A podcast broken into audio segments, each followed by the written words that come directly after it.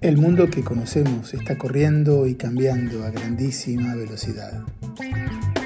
Ante nuestros ojos se abre un futuro nuevo, un futuro que nos genera muchas preguntas e incertidumbres.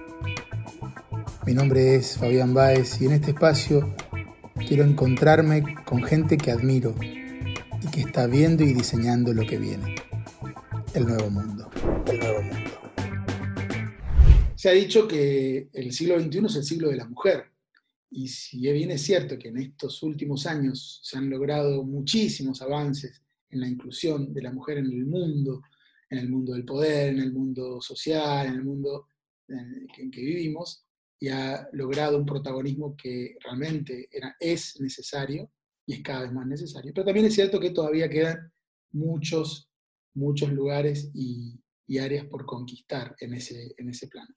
Mi invitada de hoy es una joven mujer maravillosa, extraordinaria. Ella es chilena, ella es una mujer que no me cabe duda que además de estar diseñando el mundo que viene, será protagonista de ese. Hola Agustina, qué lindo Hola Fabián. Acá en este, en este espacio. ¿Cómo estás? Hola Fabi, bien, estoy muy agradecida de estar contigo hoy día. Me encanta esta idea, me encanta.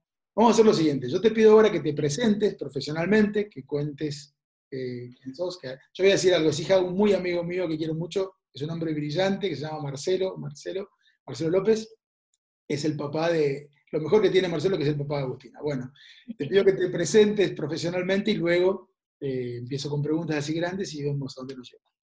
Bueno, bueno, soy Agustina, como dijo Fabián, soy chilena, soy periodista. Em, trabajé, eh, comencé mi carrera en investigación, me fue bien, me interesó mucho el por qué suceden las cosas y ahí me enamoré de lo que hace mi papá. Me acerqué mucho a él, que realizó un proceso de investigación y lo trabajó durante 30 años, que hoy soy un poco la heredera, que es la metodología semiótica aplicada al marketing político.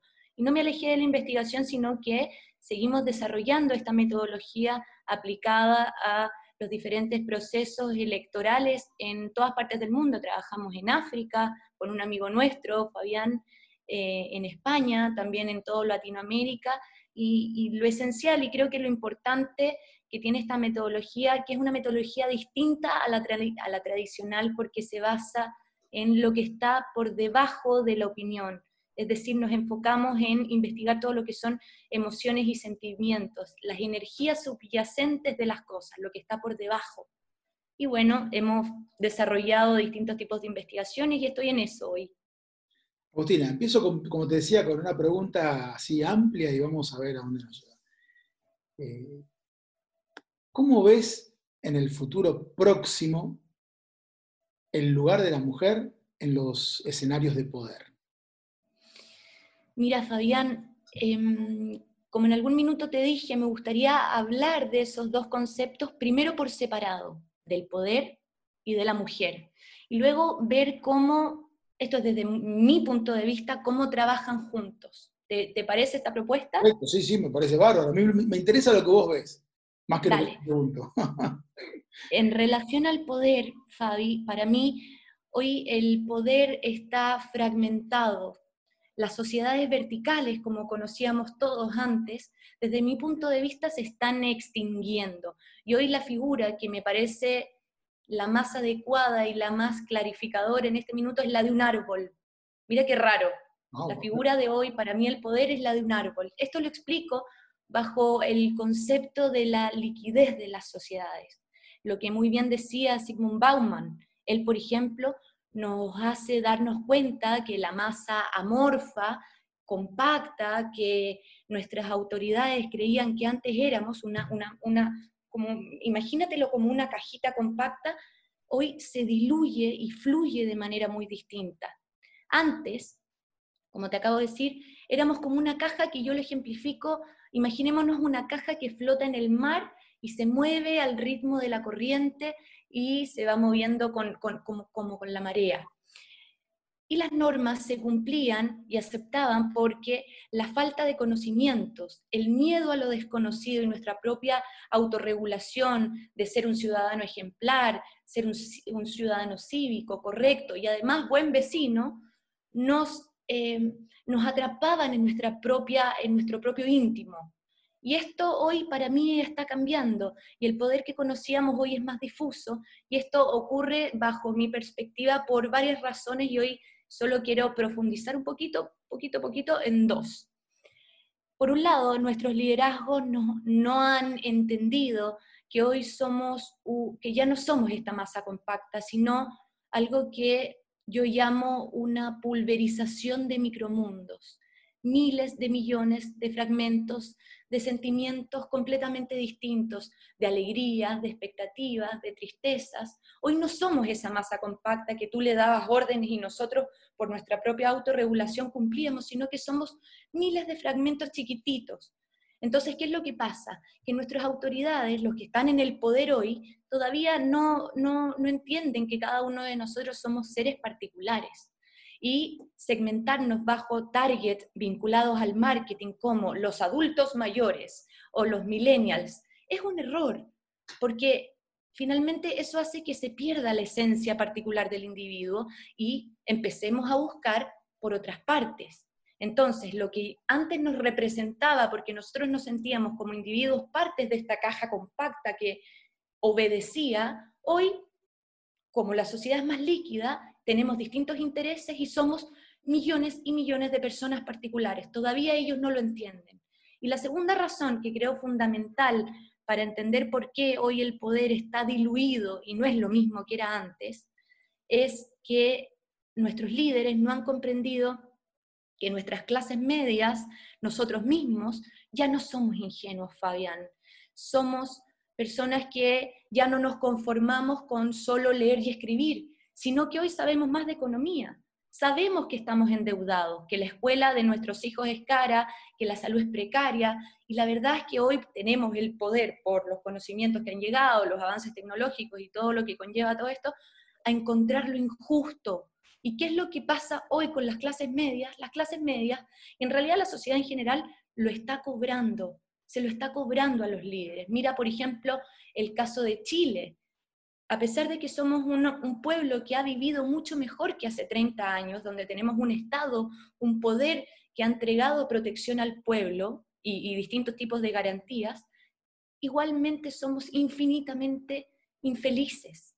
Eh, lo que pasó el 18 de octubre, este estallido social, va a pasar en todas partes del mundo y sobre todo después de esta pandemia. Entonces, Fabi, dime. Me impresiona porque vos decís que fue un estallido de infelicidad en el fondo, decís eso. Claro, claro, es un estallido que finalmente iba a pasar, y yo lo relaciono a algo que, que, que, puede sonar muy duro, pero siento que en nuestras sociedades hoy estamos en, viviendo una bomba de tiempo. Es decir, estamos como, como si fuera una olla a presión, que está a punto de sonar, a punto de sonar, y que en cualquier minuto estalla. ¿Y qué es lo que pasa ahí, Fabián? Nuestras autoridades tienen los minutos contados, porque ellos dejaron, imagínate que la gente dejó de ver el poder que tanto le garantizó cosas. En Chile vivíamos muy bien, éramos un ejemplo en Latinoamérica, éramos gente feliz, feliz. Pero ¿qué es lo que pasó? La gente no era feliz. La gente quería irse de vacaciones. La gente no quería estar endeudada. El Estado que le daba estos créditos no entendía que la gente no los iba a poder pagar. O sea, y, con todo lo que te voy diciendo, voy construyendo mi figura del árbol. A pesar de que esta gente, de que nosotros vivíamos mucho mejor que hace 30 años, nosotros, te puedo dar el caso de Chile, pero miremos Cataluña, miremos Ecuador o Colombia el año pasado y lo que va a venir, es, un, son, ciertos, son ciertos atisbos de lo que va a venir. A pesar de que vivíamos mejor, Fabián, éramos infinitamente infelices. Y nosotros, a pesar de que teníamos beneficios, creíamos que nuestro, creemos que nuestros líderes nos fallaron, los líderes que nosotros elegimos. ¿Y qué es lo que pasa? Ahí viene un fenómeno que para mí es muy interesante y otro día lo podemos hablar más profundo, que es que nuestros liderazgos perdieron la cualidad de ser espejos. Yo voté a mi líder, a la persona que hoy está en el poder, porque él me representaba, él representa los valores que yo tengo como individuo y por eso lo voté. Y hoy la crisis identitaria, que es la que partimos hablando al principio de esta charla, surge a raíz de eso. Mis liderazgos ya no me representan, ya no tienen la capacidad de otorgarme certeza, por eso soy profundamente infeliz. Y al principio de nuestra conversación te mencioné la figura del árbol y a lo que me refiero es que esta es la consecuencia de esta crisis identitaria de, por la que estamos pasando todos. Es decir, si nuestros líderes no han, comprendido aún por qué ellos no han tenido la resiliencia ni la voluntad de entender a su gente, que finalmente eh, eh, eh, pasaron de, tener una relación de espejo, de, sentirse representados, a hoy a tener una relación de rechazo y disgusto. ¿Qué es lo que pasa, Fabián? La situación se vuelve esta bomba de tiempo esta gente desilusionada y poco interpretada comienza a buscar liderazgos en otras partes. Ahí es cuando empieza a surgir la figura del árbol. Lo que antes era vertical, hoy se fragmenta en millones de ramitas, porque además de que nosotros la gente somos una pulverización de micromundo, el poder se ha pulverizado. Entonces, tiene, tiene, tiene, algo que termina siendo muy incómodo, porque esta, esta, esta búsqueda de nuevos líderes, que muchas veces la gente los ve en sus propios pares, no son siempre los líderes idóneos para gobernar. ¿Por qué? Porque muchos de ellos, hoy lo hemos podido ver en los distintos estallidos sociales, son encarnaciones de causas llevadas también a los extremos, de líderes que nacen y renacen desde, desde la nada, nacen desde la necesidad de tener un liderazgo. Entonces la gente empieza a confundir el fenómeno de participar que es lo que debería ocurrir, que yo soy parte de, eso, eh, no solamente soy parte de, sino que, que coopero en esto, a pasar al fenómeno de solamente el adherirse, que es sumarse. ¿Y qué pasa, Fabián? Se vuelve a formar el fenómeno de caja, porque yo parto a ser uno más de esta caja compacta que muchas veces no escuchan. En Argentina, por ejemplo, yo eh, lo escucho a través de mi papá, existe ese, ese, ejemplo tan interesante del flan, del quiero flan. Y eh, ¿qué es lo que pide la gente? La gente pide flan y ahora pide flan con crema y ahora pide flan con dulce de leche. ¿Y, qué, qué significa esto? ¿A qué voy? A que muchas veces estos liderazgos que nacen desde la necesidad la gente que se suma, no es que tengan un fin concreto, sino que tienen la necesidad de expresarse y solicitar y solicitar y solicitar. Lo vamos a ver en todos los estallidos sociales. ¿Y qué es lo que pasa con toda esta crisis identitaria y con lo que te voy contando? Es que sumemos ciertos conceptos. Por un lado, el tipo desilusionado, más los líderes que ya no, que ya no lideran y estos incipientes y muchas veces ignorantes liderazgos fragmentados en distintas causas, eh, que, finalmente no digo que sus causas estén mal, sino que no están bien direccionadas y están permeadas de, de ideología, que no es lo que necesitamos hoy en día, finalmente las sociedades caen en un caos. Y esto hace nacer liderazgos voluntarios, pero que no muchas veces tienen los mejores deseos ni intenciones, porque no, no, por mala... Sí. Cuando decís liderazgos voluntarios, ¿a qué, a qué te referís? ¿Voluntarios, voluntaristas? ¿A qué te referís? No, me, me, refiero a estos liderazgos que nacen a partir de la necesidad de que haya un líder. Como hay tanta crisis identitaria finalmente, ¿qué es lo que pasa? Que hay gente que se toma el control no, lo digo ni siquiera por mala voluntad, lo digo que, le nace desde adentro el tomar el control. Entonces florecen liderazgos que no muchas veces están preparados para hacer liderazgo y, y, sucede que muchas veces generan caos y generan estos tipos de crisis. No siempre, pero, sí, Claro, pero, pero puede ocurrir. Entonces, en resumen, para, para, para, para terminar con esta parte del poder, pasamos de una relación vertical, que era con la que convivíamos todos, que, que, es entre los estamentos del poder y las personas, como yo lo ejemplifico como una flecha mirando hacia abajo, desde el poder hacia la gente. Y hoy renace para mí y se abre como un árbol, donde cada hoja representa un micropoder distinto, que como te dije, no siempre tiene la, mejor resolución, porque no están preparados para ser líderes, pero sin embargo la gente necesita ser interpretada, necesita tener identidad y sus propios liderazgos ya no son espejos, entonces buscan por otras partes sentirse interpretados y esto al no estar bien manejado genera caos. ese, eso es en el fondo lo que te quiero hablar del poder. Si quieres podemos pasar al tema de la mujer, pero, pero te pregunto... Es un, escenario eh, inquietante el que planteas y además, este, sí, me, gustaría que, en ese escenario que vos planteas incluyéramos el, esto que te preguntaba, del lugar de la mujer, cómo ves vos la inclusión de, de la mujer en este escenario, futuro sobre todo. ¿no? Sí, creo que, que, cuando a mí me preguntan sobre el rol de la mujer, me pasa mucho por ser mujer y por trabajar en, en, política, que me preguntan, ¿cómo va a venir el rol de la mujer hoy? Y me gustaría antes, si es que, si es que me lo permites, descubrir, a mí eh, es lo que me gusta a, mí mencionar antes de hablar del rol de la mujer en específico, yo, yo descubro a la mujer dentro de los tres valores que tienen las sociedades, como, como nosotros lo ejemplificamos.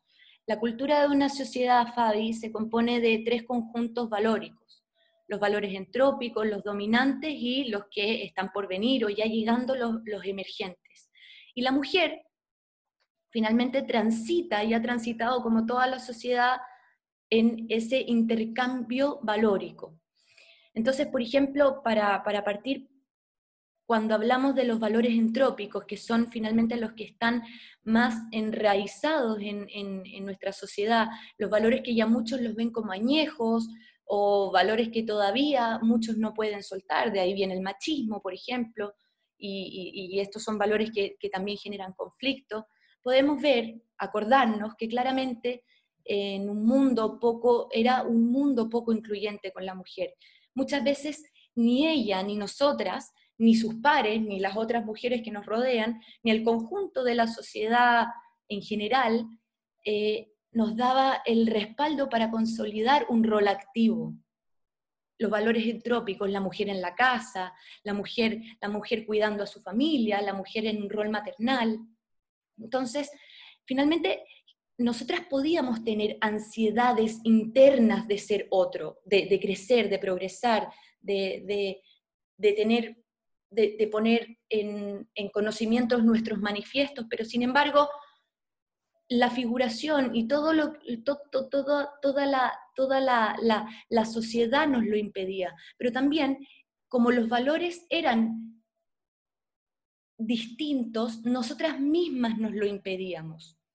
Entonces, finalmente, eh, la mujer transitó de estos valores entrópicos más antiguos a los valores de hoy que son los valores dominantes, que son los que finalmente tienen más fuerza interna. Son probablemente los valores que están más consensuados, los valores que eh, ya de alguna manera tenemos como aceptados como sociedad. Al mismo tiempo son también donde se empiezan a generar las crisis, porque estos valores que ya de alguna manera están adoptados empiezan a ser cuestionados. La mujer que antes podía tener un poquito de ansias de ser de progresar, pero se lo impedía a ella misma, porque no correspondía que la mujer saliera a la sociedad, sino que tuviera un rol más interno, más del primer metro cuadrado.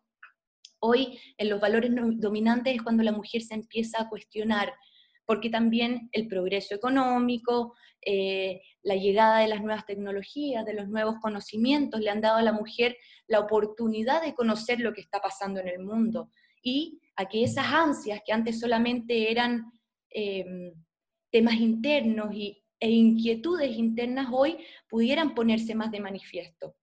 Entonces ahí se empieza a manifestar lo que nosotros llamamos el interregno, lo que antes existía ya no me sirve, en el caso de la mujer, el rol interno de la mujer, a lo que viene, que son, imagínate la mujer que empieza a tener más conocimiento y le empiezan a generar ansias que ya son más ciertas porque ve que sus pares pueden, han salido y han tenido una figuración más pública, pero también la angustia, eso es lo que está pasando o lo que, lo que fue pasando hace un poquito, un poquito tiempo, porque hoy ya los valores emergentes ya llegaron, ya se están instalando. Entonces, la mujer en este minuto ya no solo vive desde y por su primer metro cuadrado, por su familia, sino también desde sus convicciones más internas. Hoy empieza la mujer a querer hacer ciertas esas convicciones más internas.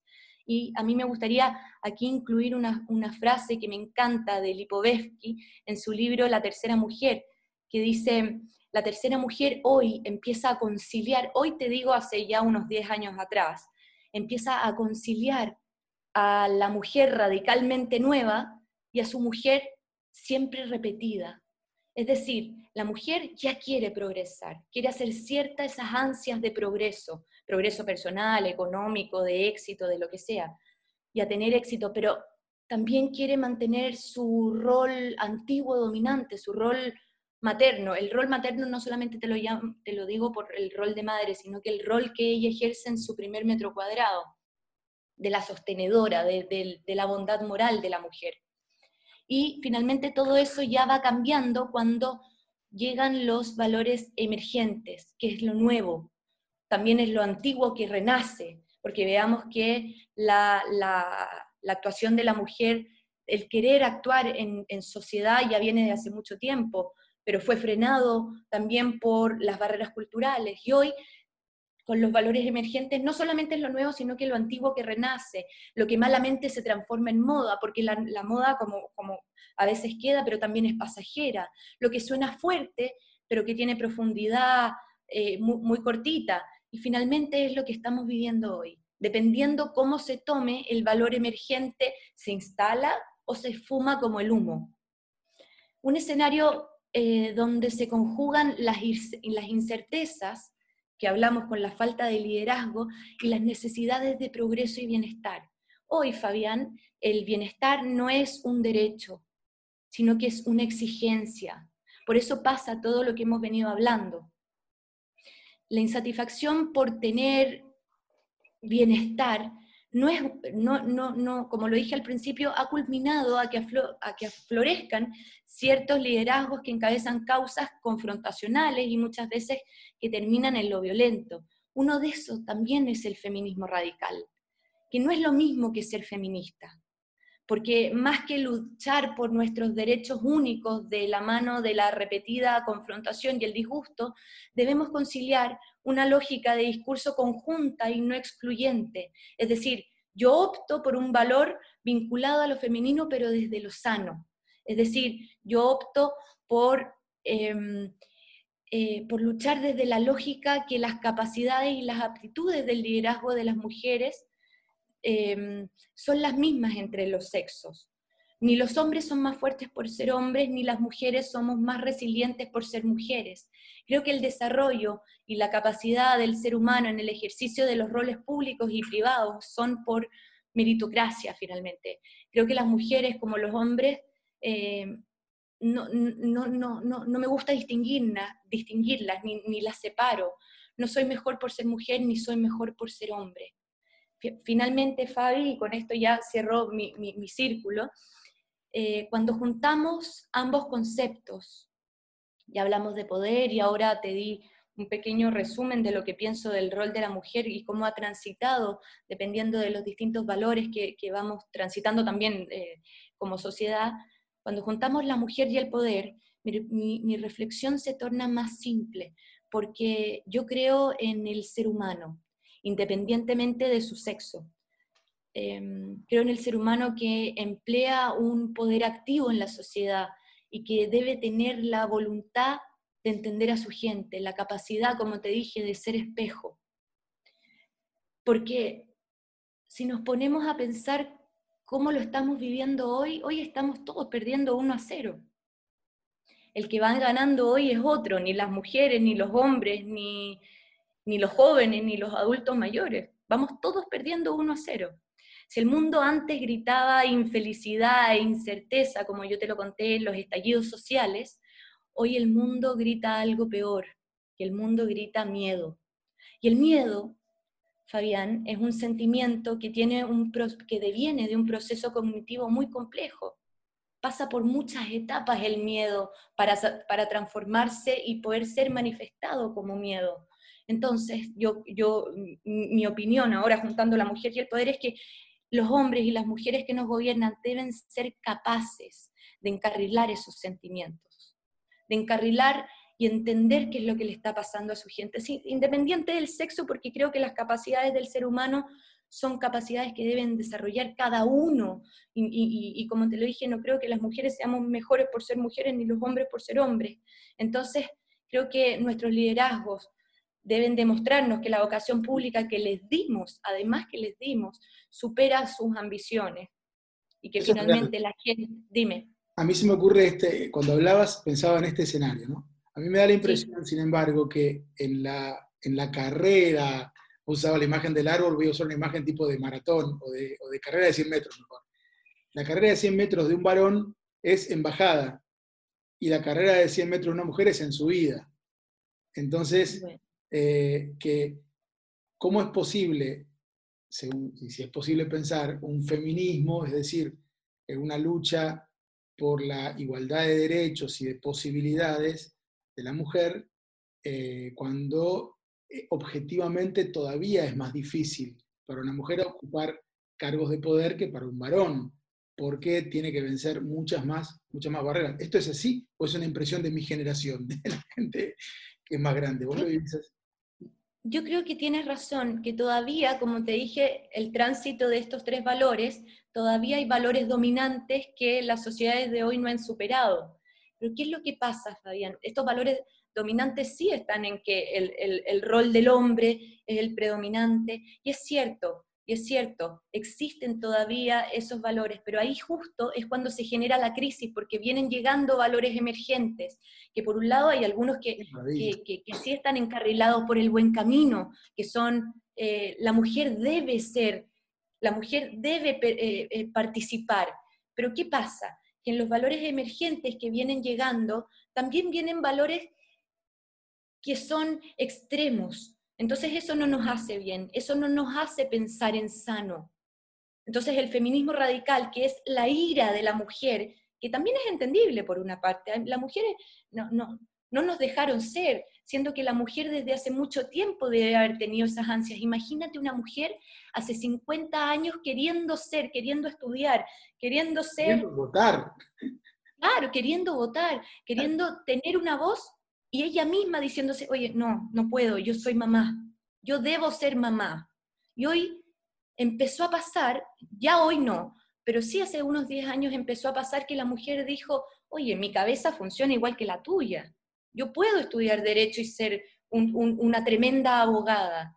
Pero hoy lo que pasa, Fabián, es que hay una dicotomía, porque los valores que vienen llegando, muchos no son los correctos, como lo mismo que pasa con los liderazgos que nacen sin, estar encarrilados, porque nos pueden llevar a crisis al no haber estudiado, al no tener un decante de la ira. Hoy por eso lo que, lo que estoy intentando hacer, trabajando con, con los diferentes clientes que tienen posición de poder que tengo yo, es decantar, estudiar, entender, verificar que al finalmente los sentimientos que hoy, que, que, son muy peligrosos porque pasamos de una incerteza muy profunda antes, de una clase media que ya no es ingenua, si es muy cierto eso, Fabi.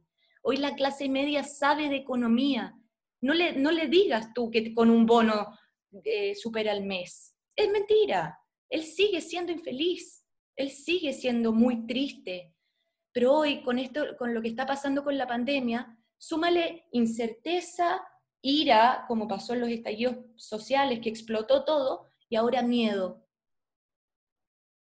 Finalmente, el, trabajo que tienen que hacer las, personas que están en el poder hoy es detenerse y estudiar, entender, darle la opción a todas las ciencias sociales que, que, los puedan instruir en un camino que sea más real. Si finalmente los números nos dicen algo, pero, pero, pero, pero el decante de los sentimientos es más importante, Fabián, porque los sentimientos es lo que nos está llevando a, a encauzar los caminos, a ver lo que está pasando en el mundo. Los chilenos éramos el ejemplo de Latinoamérica. Éramos personas felices que vivíamos bien y no era cierto. La verdad era otra.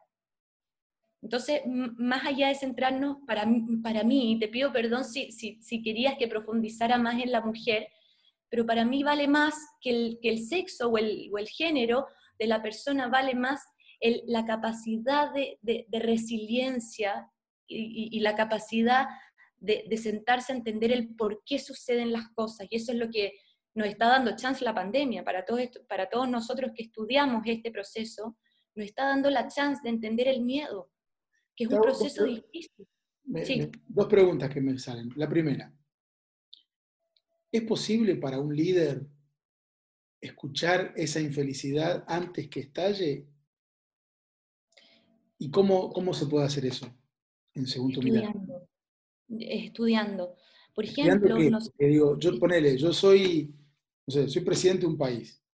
¿Qué tengo que estudiar para poder comprender la infelicidad de la clase media esa que puede y en, en, todo caso encauzar sus reclamos o, y evitar la, la explosión violenta. ¿Cómo? Hay métodos, Fabián. A, a los que trabajamos en comunicación política hay métodos y eso, eso es parte de mi trabajo. Por ejemplo, nosotros que nos basamos en una metodología de investigación muy distinta a la tradicional, porque no trabajamos en base a la opinión, sino que a los sentimientos y emociones, somos capaces, a través de la metodología semiótica, porque como ya te dije, estudiamos la energía subyacente, imagínate. Eso es clave, Ahí me parece que eso es clave, ¿no? No trabajar sobre la opinión, sino sobre los sentimientos y emociones, porque eso es como un planteo disruptivo de un paradigma distinto. Claro. Donde, más y, importante y, que lo que pienso es lo que me pasa. La, la cultura, medir cultura y no medir opinión, nos hace, además de ser más inteligentes, porque nos da atisbos de lo que está pasando, y nos da señales, eh, finalmente no, es capaz, a través de esta metodología, de estudiar los sentimientos, las emociones, la energía subyacente. Imagínate algo que está vibrando por debajo de la opinión. Tú me dices eh, eh, que si, si lo primero que se te viene a la cabeza cuando yo te digo mi casa es eh, miedo, la energía subyacente de lo que está abajo es muy brutal porque se, tú, tú investigando y analizando y, y, siendo riguroso en ese proceso, tú puedes darte cuenta que se está gestando algo. Nosotros nos dimos cuenta lo de Cataluña seis meses antes de que pasara, no con nombre y apellido, ni tampoco que era en Cataluña, pero sí que había una olla... ¿A qué te referís? Porque Pasan no, no, no, el proceso independentista, lo que pasó con todo, con todo el conflicto independentista, no supimos en palabras precisas lo que se iba a venir, pero sí supimos que había una olla a presión ardiendo, que la gente estaba mal, que la gente estaba triste. Y tú, como investigador, sabiendo eso, puedes empezar a generar acciones con tus liderazgos, con, con, tus clientes, que finalmente te puedan ayudar a tomar decisiones y a, y a prever ciertas situaciones. Eso es lo que uno, uno, un líder hoy tiene como chance en esta pandemia, estudiar, estudiar, estudiar, estudiar. Y la otra, y esta es la última pregunta, porque la verdad que me quedaría, creo que podemos hacer un vivo de 12, de 12 horas, porque es impresionante todo lo, que, todo lo que uno puede sacar de las cosas que vas, que vas diciendo y que despliegan, ¿no? provocan, me parece que es muy, muy interesante. Pero lo último que me gustaría preguntarte, a ver tu opinión, tu mirada, tiene que ver con la pandemia y con la pospandemia. ¿no? Eh, yo imagino la pospandemia como un escenario análogo a una posguerra, después de una grave crisis o después de una inundación, ¿viste? cuando bajan las aguas y queda que queda. Eh, yo tengo la sensación de que los fenómenos autoritarios y sobre todo de invasión de las, de las garantías individuales y del control de los estados, de los datos y de las redes sociales. Y tengo tengo el temor de que eso sea una tentación para el poder que viene, por, lo menos inmediatamente. ¿Cómo ves ese panorama próximo a la pandemia y dame alguna esperanza para más adelante? Sí, bueno, sí, sí, yo creo que en el fondo, ¿qué es lo que puede pasar después de esto? Cualquier cosa, cualquier bueno. cosa. Cuando estamos en crisis, finalmente, como tú lo dijiste, que creo que tienes mucha razón, que va a ser como un periodo de posguerra, eh, que, que, es un terreno incierto. ¿Te acuerdas cuando hablamos del interregno? Imagínate, imagínate esa sensación. Lo de antes ya no existe, se desapareció, entre dos reinos. Lo de antes ya no existe y lo que viene me asusta. Ni los líderes hoy pueden tener la certeza de lo que va a venir. Y la tentación de ejercer malas prácticas va a ocurrir, Fabián.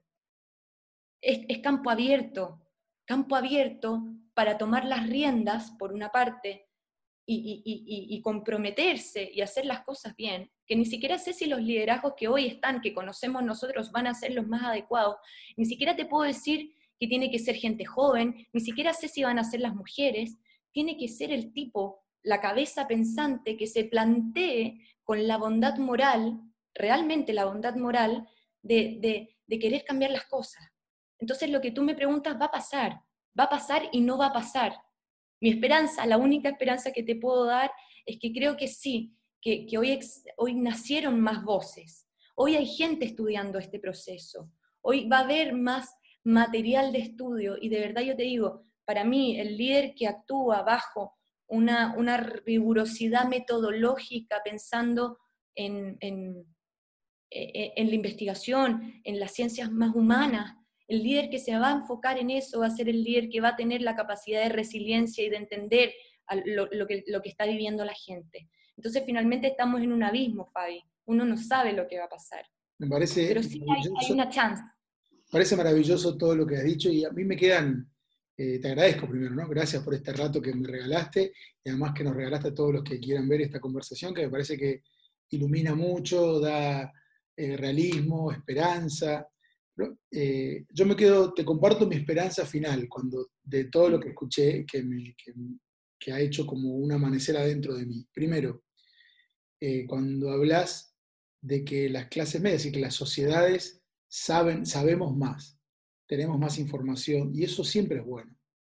Entonces me deja la esperanza de que quizás los líderes necesiten estudiar, decías vos, ¿no? Yo creo que quizás si los líderes estudian y aprenden y miran mejor, y las sociedades aprendemos a pensar y a pensar y a pensar, quizás el mundo que venga sea un mundo mucho mejor que el que, el que se fue. Y ahí pongo mi esperanza. Así que te agradezco muchísimo este rato invalorable, las cosas que me has compartido y bueno, seguramente seguiremos en algún momento. Muchas gracias, Agus. Cuando tú digas, Fabi, aquí estoy. gracias. a ti.